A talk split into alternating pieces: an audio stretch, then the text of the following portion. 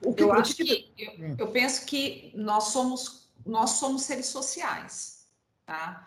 Então assim, é, te, existe uma coisa que já vem embutida no espírito, mas muito, inclusive uma das, das questões é, é justamente você ter que conviver com as pessoas para poder é, para poder aprender, para poder melhorar, para poder então é, na minha concepção é, o fato da gente é, precisar e aprender uns com os outros é uma questão que influencia demais nessas ações, né? Então, é, quando você tem um ambiente, e aí eu não estou falando que essa é a única causa, porque pode, é aquilo que a gente fala, a gente sabe muito bem que existem pessoas que teve, tiveram todas as condições positivas e são ruins, e todas as pessoas que são, tiveram condições negativas e são boas. Isso não quer dizer, mas é, até por uma questão de pensamento de desenvolvimento humano, é, a, o ambiente, aonde você vive, o que você aprendeu, isso vai, é, vai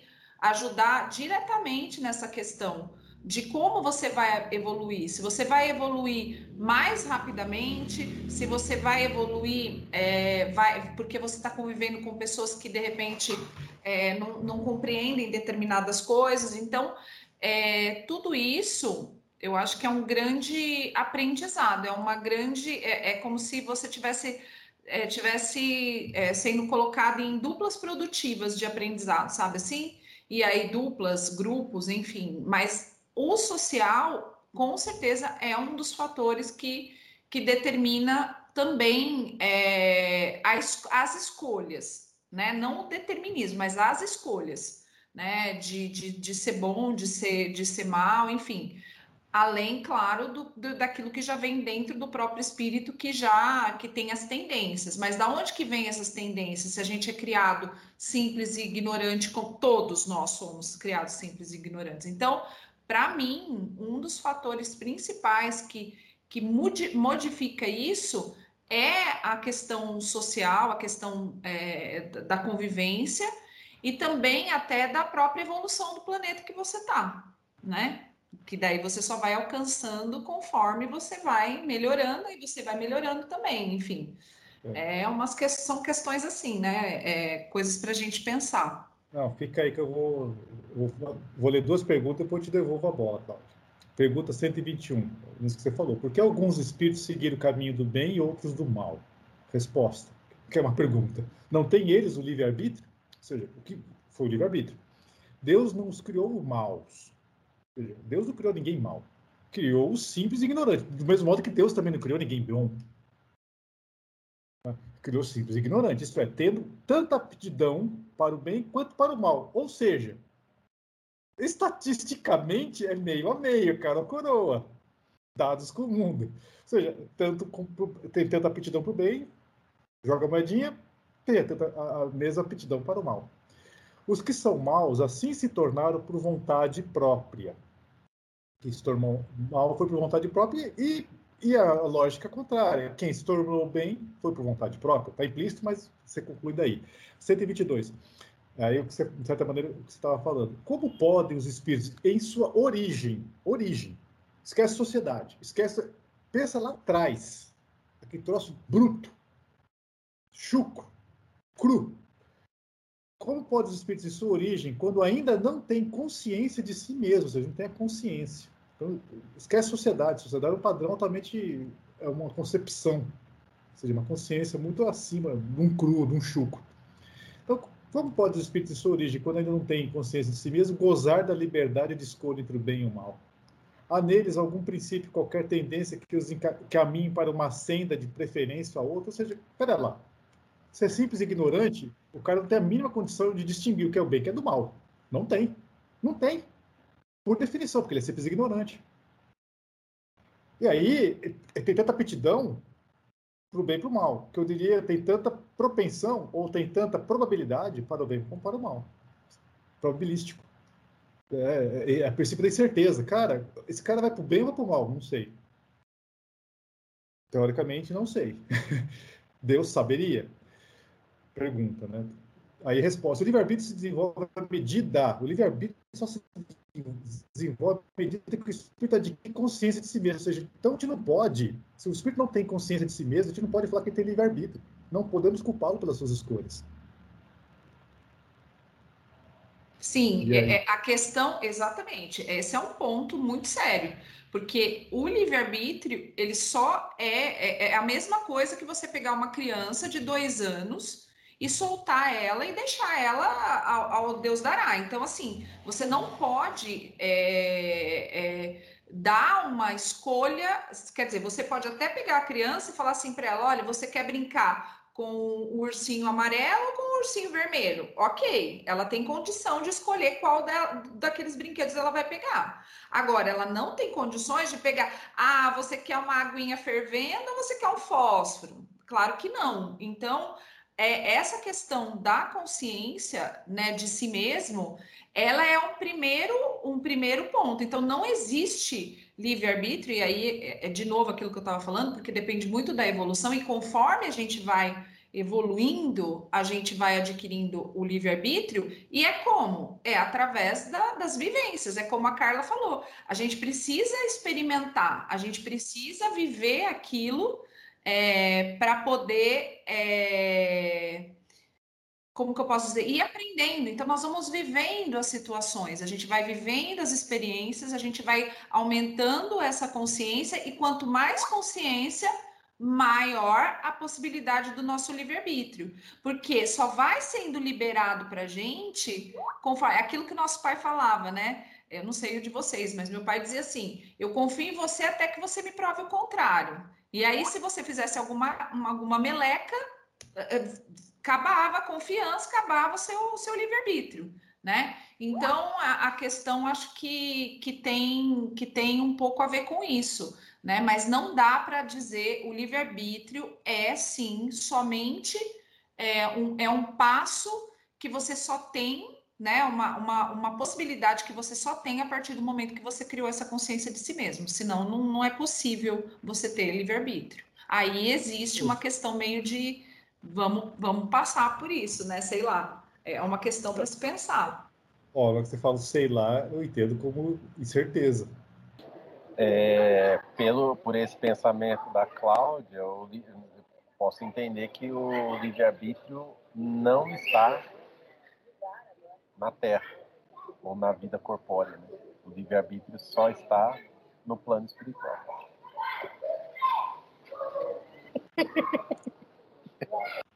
Mas por quê? Não, a gente tem livre-arbítrio aqui, só que o nosso livre-arbítrio é limitado à nossa condição. Quando você está lá na erraticidade, com certeza você tem uma condição melhor de escolher e de fazer outras coisas, mas eu acho que o direcionamento do teu livre-arbítrio é diferente, né? Porque aqui na carne a gente está muito mais suscetível a todas essas essas paixões e essas coisas corpóreas. Então, óbvio que o verdadeiro teste é aqui. Se você não puder é, é, optar de, de fazer as suas coisas, de ter seu livre-arbítrio aqui, lá é que vai ser mais difícil, porque lá você está livre de tudo isso. É muito mais fácil você falar, ah, não, eu vou mudar, eu vou ser uma pessoa diferente, eu vou ser. Não, aqui não, aqui você está ali, ó, com, com, com todos os diabinhos e anjinhos ali do seu lado, te tentando, né? Sim, mas é, é que vocês estão trazendo a coisa para agora, para nós. Vocês estão botando nosso. O, onde eu quero chegar é lá atrás. Na sua criação, nós fomos criados simples e ignorantes. Então não temos consciência do que é certo e o que é errado. Não temos. O que, que direciona você tomar o caminho do bem e o caminho do mal? É cara ou coroa? Cara, assim, porque você não tem. E aí? É, é, é aí que eu quero chegar. É Experimentação. É então, mas o que faz? Porque não tem outra coisa. Então, mas é o que faz? Então, mas o que faz? Não, esse é o, é o como. É o como. Eu quero dizer o seguinte: o que torna. Ok, nós somos simples ignorantes. Imagina nós aqui, simples ignorantes. Beleza, jogou a gente num, num mar de experimentações. O que, que faz cada um? Aquele vai pular para o bem. E aquele acho que vai para o mal. Ah, esse tá na dúvida, daqui a pouco eu espero o que faz, o, cada um, já que eles estão simples ignorantes, o que faz pender para um lado ou para o outro? Não é uma circunstância. É, é, é o que faz a tomada da decisão, a tomada da decisão. Então, se você não tem consciência, qualquer coisa é coisa. Então é, é probabilístico.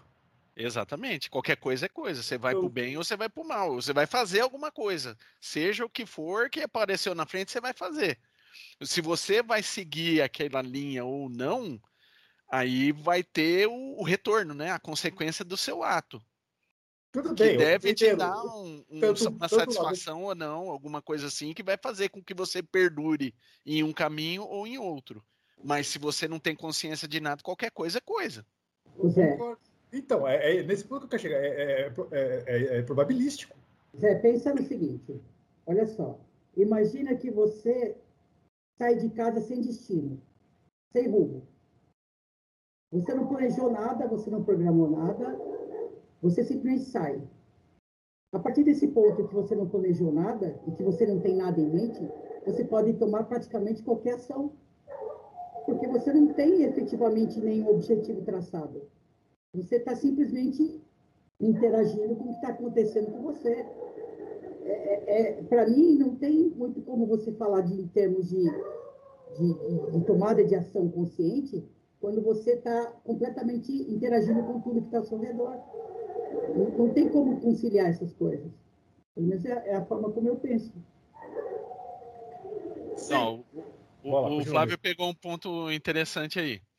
Se você sai da sua casa sem destino, sem um propósito, qual que é o seu destino? Então, nesse caso, você nós está. temos. Não, nós temos. É a evolução. Não, Isso sim, temos. sim, esse daí é o final. Vamos, vamos olhar num espectro mais, é, mais é, menor. Se eu Micro- saindo. Não Isso, macro, agora. micro. Isso, Micro, micro. um micro, uma microdestinação, não uma macro Exatamente. destinação. Estou saindo de casa, não tenho para onde ir. Estou saindo de casa. Onde que é o meu destino? Onde eu estou. Eu estou no meu destino. Porque eu cheguei lá. Eu cheguei em algum lugar, eu saí de casa para ir para algum lugar. Onde eu estou é o meu destino. Veja que, veja que interessante o- a coisa, né? Tá, vamos trazer, pro lado, olha- vamos trazer pro lado espírita agora. Isso, vamos- quando- Vamos lá. quando eu estou é, é, quando eu estou sem rumo onde eu estou é onde eu deveria estar logo eu posso estar em qualquer lugar qualquer lugar independente de ser bom ou mal olhando para o lado espírita agora independente do caminho independente de ser bom ou mal eu estou em algum lugar o que vai fazer eu continuar naquela linha ou continuar na outra linha sendo que eu não tenho nenhuma pretensão de chegar a lugar nenhum. Nenhuma referência. Exatamente, eu não tenho Nenhuma referência. A referência ela vai partir desse princípio, vamos pensando, né, que nós somos nesse contexto totalmente simples, a partir do momento que eu tenho algum tipo de retorno, eu tenho algum tipo de recompensa acerca do destino que eu alcancei. Essa recompensa ela pode ser positiva ou pode ser negativa. A partir do momento que eu consigo chegar nisso, experimentar a recompensa, eu criei um nível de consciência que eu não tinha, porque eu saí do zero, agora eu tenho alguma coisa que pode ser o mínimo possível, mas eu tenho. E aí eu já tenho condição de decidir, continuo aqui ou vou para outra coisa, sendo que essa outra coisa a gente zera de novo, porque eu não sei o que, que era que eu não experimentei antes. Então, aí eu vou pegar um gancho na fala da Cláudia. Ok, o, o que fez você tomar a decisão, você está sem rumo. Aí você, você interage com localmente, você interage localmente com o seu ambiente, o seu microambiente. Então, vamos supor que no seu microambiente tem bons espíritos e maus espíritos te influenciando, como nós sabemos. Então, e aí entra a questão da, socialização, entre aspas. É uma, é uma pseudo-socialização, porque no fundo você está socializando com os espíritos, você não está vendo. Às vezes você tem, às vezes não. Então, chega a ser um infortúnio para quem teve o azar de estar só com um mau espírito do lado e, e uma boa sorte de quem teve bons espíritos soprando. Pra... Você é simples ignorante. Você, putz, deu azar aquele cara, aquele espírito deu azar. Então, é, entra numa outra questão, né? Se eu sou simples e ignorante e não tenho consciência, não existe poder de influência. Poder de influência Opa! é nulo. Isso, concordo. Você não tem É referência? zero. Você não tem tem referência. referência para saber o que, que é. Você não tem como ser influenciado. Porque você é um zero, você é zeradinho. Ok, então para qual lado você vai pender? Probabilidade. Ô, Qualquer Deus, coisa. Deus com o mundo. Qualquer coisa. Deus Não, Deus tenha não joga dado com o mundo, mas a gente joga. Olha, ô, ô Zé, eu, eu eu falar uma coisa. Eu acho que nesse ponto, em relação especificamente à questão do, do, do homem recém-criado, nas primeiras, primeiras experiências, eu, eu quero muito acreditar que exista um, um cuidado especial por parte da espiritualidade em relação a ele, justamente pelo fato de não ter ainda é o preparo que as pessoas mais tarimbadas têm. Eu quero, eu quero muito acreditar que exista um, um certo olhar diferenciado por parte da espiritualidade para essas pessoas. Eles não vão ser jogados na fogueira, assim, de uma hora para outra. Acho que a Carla pode falar melhor sobre isso. É, Então, é, eu pensei nela agora, do mesmo modo que você falou cuidado. Na educação infantil, você tem que dar atenção maior para as criancinhas. Você tem que dar uma mega atenção para as criancinhas. Mas aí, você falou uma palavra É. interessante, Flávio. Cuidado. Então, para quem vai para o mau caminho, foi o descuido de alguém? Então, mas aí também tem essa questão. Eu vou deixar a Carla falar já, tá, Carla? É só um adendo rapidinho. Mas também tem essa questão. Como que eu vou saber que eu tô na fogueira, sendo que eu nunca experimentei isso? Tá tudo zero a zero ainda, né? A gente tem instinto no início. O instinto não falha. Né? E as leis, elas são gravadas na consciência. O espírito, por mais pequenininho que ele seja, ele sabe que errou. Então, o mal, ele só aparece quando a gente faz essa escolha para o mal. Que a gente, a gente pode escolher o outro lado e a gente sabe, espiritualmente falando, como nós somos destinados à evolução, o espírito sabe quando ele erra, que a consciência cobra. E é aquilo que a Cláudia falou, nós não estamos sozinhos. Existe uma falange inteira de bons amigos para nos ensinar o que é certo e o que é errado. Né? A gente pode escolher o, lado, o, o errado por causa do nosso livre-arbítrio, mas a gente ainda tem um pouquinho assim, de consciência claro. de que aquilo, mas- aquilo é errado. Eu sei, claro. mas Nós estamos falando lá no comecinho. Esquece livre-arbítrio. A gente não tem consciência ainda. Então, É lá mas atrás. Tô falando lá de trás. Lá do comecinho, do comecinho, do comecinho. a gente está supervisionado no começo. Então, a gente o pessoal que pode- vai para o caminho foi descuido? quando ele é ignorante, por isso que a gente fala, perder a ignorância já era. Enquanto ele é ignorante, ele está sendo supervisionado, até para ele adquirir um pouquinho de consciência para escolher. Né? É igual o bebezinho, por exemplo. A gente tem um bebezinho, a gente tem. Gente, a gente é muito pequenininho para falar dessas coisas ainda, né? Como a gente já falou, a gente está mais no ponto de partida do que chegada, então a gente não entende muito o que, o que, que eles propõem para a gente. O que a gente sabe é assim, como que o animalzinho vê a gente. A evolução do animal para o homem, eles veem a gente como se a gente fosse Deus. Então, eu tenho lá um bichinho em casa, eu deixo ele fazer tudo que ele quer? Não. Se eu tenho um bebezinho em casa, eu vou deixar ele comer, fazer tudo sozinho? Deixar ele dominar a casa? Tem gente que deixa, né? A criança dominar a casa, né? Mas isso, que gente. eu, eu- isso que eu ia comentar, Carla. É, tem Eu ia falando, a gente, a gente não, mas alguém deixa. Então É. depende de quem, de quem o bicho caiu na mão. Ser feliz Então, mas, mas o espírito, a gente tem Deus. Né? Deus, ele cuida da gente desde o início da, da criação. É, a gente tem que ler bastante a Gênesis, entender bastante a Gênesis para a gente poder é, discutir esse assunto, porque está bem, igual o Zé falou, lá no início. Então tem come- tem que pegar lá o livro dos Espíritos, depois ler a Gênesis no início, como que a gente, como que é o nosso pensamento, né? Quando que a gente vai começar a ter esse livre-arbítrio? E até a gente ter o livre-arbítrio, a gente tem o instinto. O que, que eles falam? O instinto não falha. Por isso que a gente vê que tem gente que fala que os animais são mais civilizados que o homem. Não é que eles são mais civilizados, é porque eles agem por instinto. O instinto não falha. Mas por eles serem seres é, inferiores, eles precisam de alguém que domine para que faça com que ele cresça. Né? O que, que a gente faz? A gente começa a fazer com que eles vão ficando domesticados, vão ficando mais sociáveis. Né? Isso é trabalho do homem para os animais.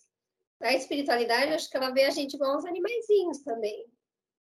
É, até hoje a gente vê pessoas que, que precisam ter rédeas, né?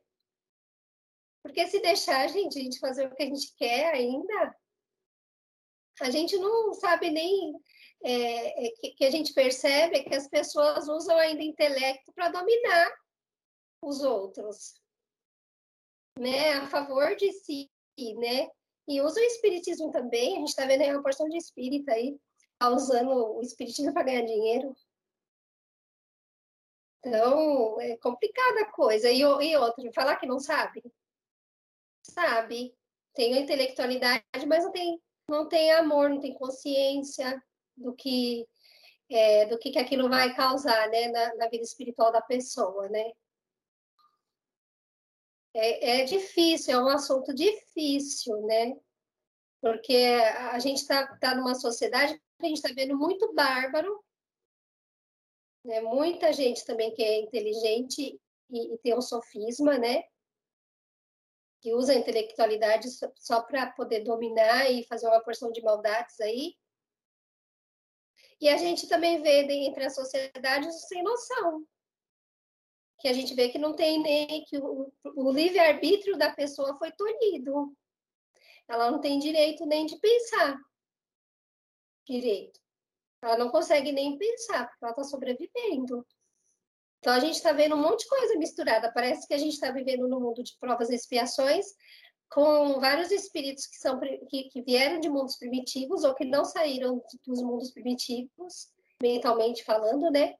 O corpo pode estar tá até mais avançado, mas o espírito ainda está pensando de uma forma primitiva, né? Porque a gente está vendo. Às vezes a gente só vê a casca, mas a gente está vendo muita coisa bárbara acontecendo. Coisas que a gente só vê em mundos primitivos. É pouca gente? É, mas, tá, mas a gente consegue ver.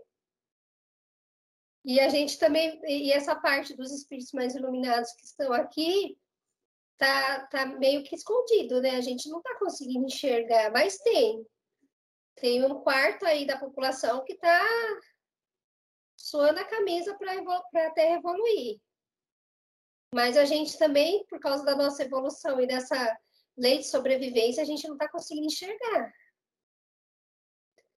Agora, o, é, teria, a gente teria que fazer uma regressão, né, Zé, para a gente entender isso direitinho, né?